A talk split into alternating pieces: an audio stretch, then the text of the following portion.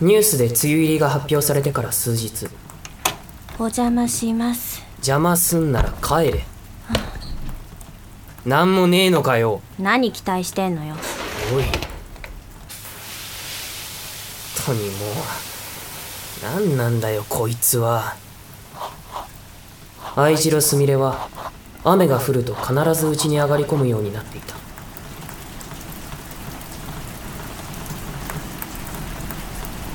レイニーラインやっぱ素肌にジャージって変な感じ嫌なら着替え持ってこいよ何それ気持ち悪い何がだよねえずっと書いてて飽きない飽きないあっそうお腹減ったケーキの恨み忘れてねえぞ美味しかったよああそうですかいゴロニャーン可愛くねえってうんそりゃごめん幸せ逃げるよため息も出るだろこの状況好きなんでしょはえ書くの書いてりゃいいじゃん私のことなんて気にせずにさこれを無視できる奴がいたら尊敬するよ俺はどうしてどうしてってそりゃ私が可愛いから何その顔毎日毎日床掃除させられてるからだよびしょ濡れで来やがってうーん大変ですね傘させよ朝から雨降ってただろ今嫌いなんだもん傘日だから理由になってねえよびしょ濡れの女子高生興奮しない戦場的なのは認めるけど中身がお前じゃなお前じゃなくてすみれお前なのは変わりないだろお前には浴場しろったって無理だよ魅力ないですかね魅力ないなないですかねえよ絵に描いた餅のが好みなのオタクなの君ちょっと黙ってろよ釣れないなああもう見えるぞ見てるからでしょエッチ襲われたいのかお前はそんな勇気ないくせに勝手にしろ勝手にしてますうーん何頭痛ってそんなにひどいの俺にはよくわからんけど今年入ってからねああ孫悟空の気持ちわかるわ最勇気かよてかなんで色塗らないのずっと下書き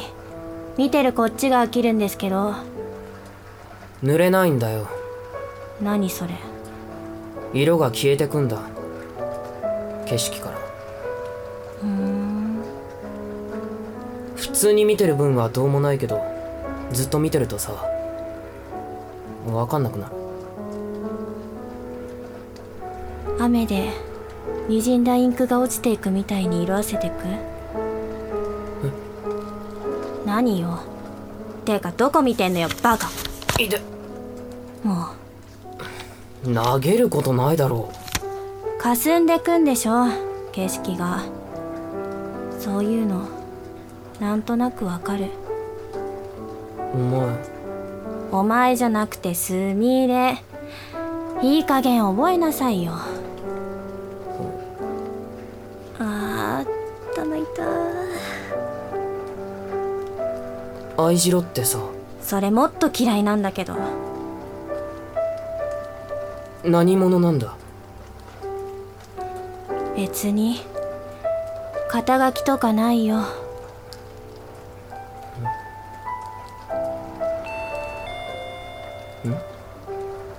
お客さん一応聞くけど妹とかいないよな一人っ子ですよ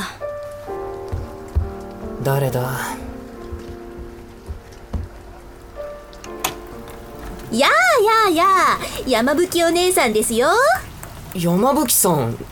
どうしてまたどうしたって部屋に上がり込んだ野良猫を伺いにさどこどこどこにいるのえちょちょっと待ってくださいお誰この人おおこれはこれは可愛い子猫ちゃんだこってどうもはじめまして山吹こうです愛次郎すみれですさくらきゅんも隅に置けないなこのこのそれ違いますから拾ったの俺じゃなくておふくろ合鍵まで渡してて何それ親公認の同棲とか今時ないよどこの世界の話あもしかしてレアチーズケーキの人もしかして食べてくれた美味しかったですごちそうさまです良きに計らえなんか態度違うくないか別にうんでほい今日も手ぶらじゃなんだと思ったからシュークリームパンダの顔した生かしたシューだぜ意味わかりませんけどあ本当だクリームにパンダの顔書いてあるシューはカバなんだ若干泣き顔なのが可愛いでしょうはいおいねえねえ紅茶入れてよコーヒーでもいいけどさ茶葉切らしてるんでコーヒーでよければねえねえ愛次郎さんって年いくつすみれでいいです18の高校3年ですおおじゃあさくらくんと同じだ趣味は読書好きなお菓子ガトーショコラ紅茶とコーヒーならコーヒーですただしカフェオレなるほどねじゃあさ好きなタイプとか特にありませんけどさくらくんどう思うゴミですねおおいいセンスしてるね味気なく見えんでしょ景色がそういうのなんとなくわかるから何がだよ何がお何よそんな驚くとこいやん 何ですかあの子ってさ結構いいとこのお嬢様だったりしないはい通ってる学校もそうだけど仕草とかさいやわかんないですけどああもしかして女の子と二人っきりだってのにずっとキャンパスばっか構ってたんでしょうダメだよそういうのあいついい女の子ってのはね筆の人差しよりも繊細に柔らかく扱わなきゃいけないのわかるわかりませんわからないかどうしようかねすみれちゃんどうしようもないですよモノクロ人間ですからなんだよそれまあそれもそれでさくらくんの可愛いところではあるのだけどバカにするならコーヒー入れませんよシュークリームはもうお腹の中みたいおお前なまあまあ今日の本題は後輩くんのレクチャーですのでからかいに来ただけでしょそんなことないよちゃんとお絵かきの先輩としてレッスンしてあげようと思ってさてはて相変わらず黒一色グラデーショングリザイユ画法はデジタルの特権だよ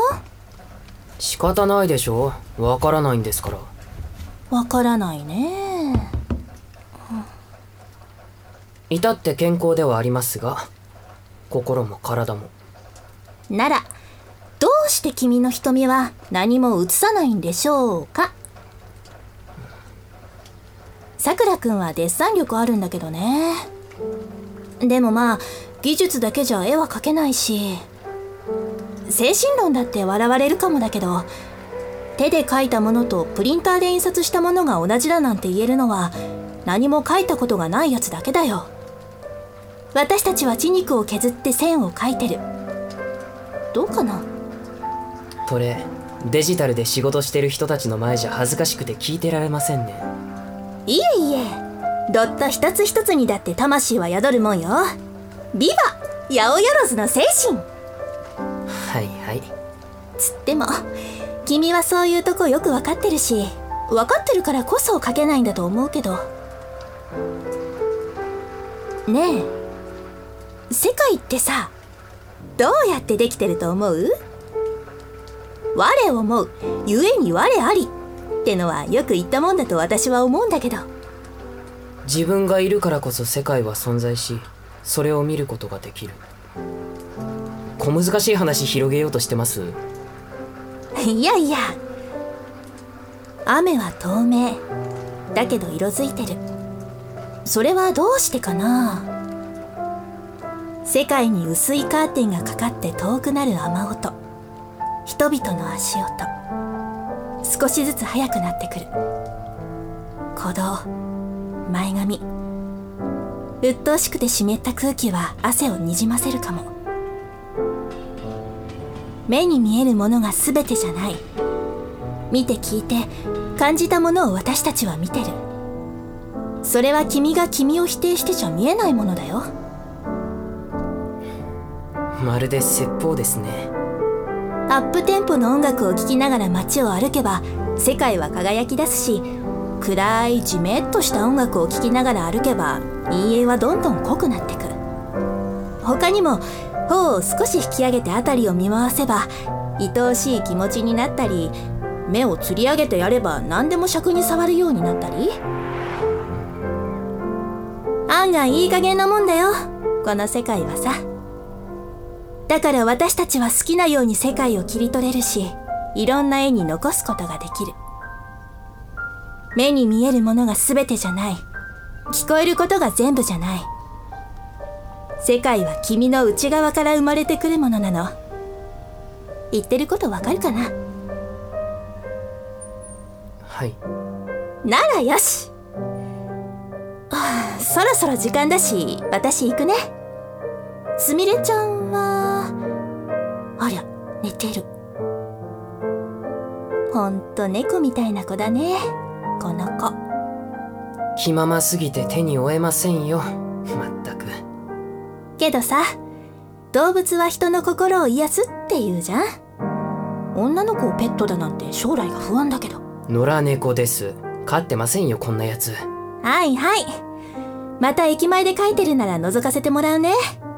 君の成長には期待してるからさ。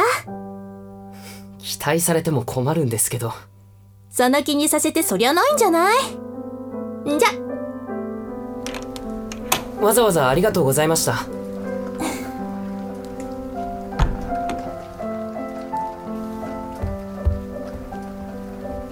原因って分かってるの猫じゃなくてタヌキだったか人に言えないこと別に絵を教えてくれた人に捨てられた何それ父親いないんだよ珍しくもないだろそうだね苦冷めたコーヒーってなんでこんなにまずいんだろう大抵の料理って冷めたら美味しくないと思うけど何よ思ったより普通だよなって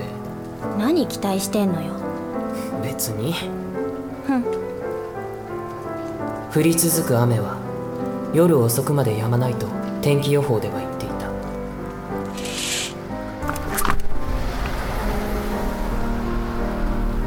福引きで乾燥機付きの洗濯機当ててよかったなのっぺりとした夜の闇に染まっていく街並みベランダの植木鉢は嬉しそうに歯を茂らせているけど気分じゃなかった冷たく冷えた手すり肌に打ちつける雨何も言わないすみれの無言が不覚にも心地よかった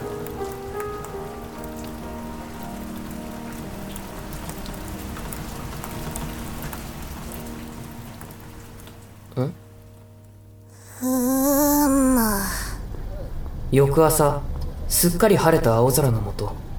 駅前でいつものように鉛筆を動かしていると背筋を伸ばしそれでも小さな体で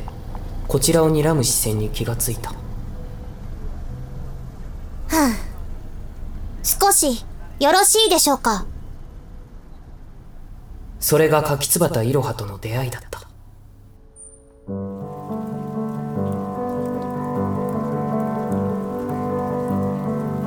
第2話、まどろみの灰かぶり、終わり。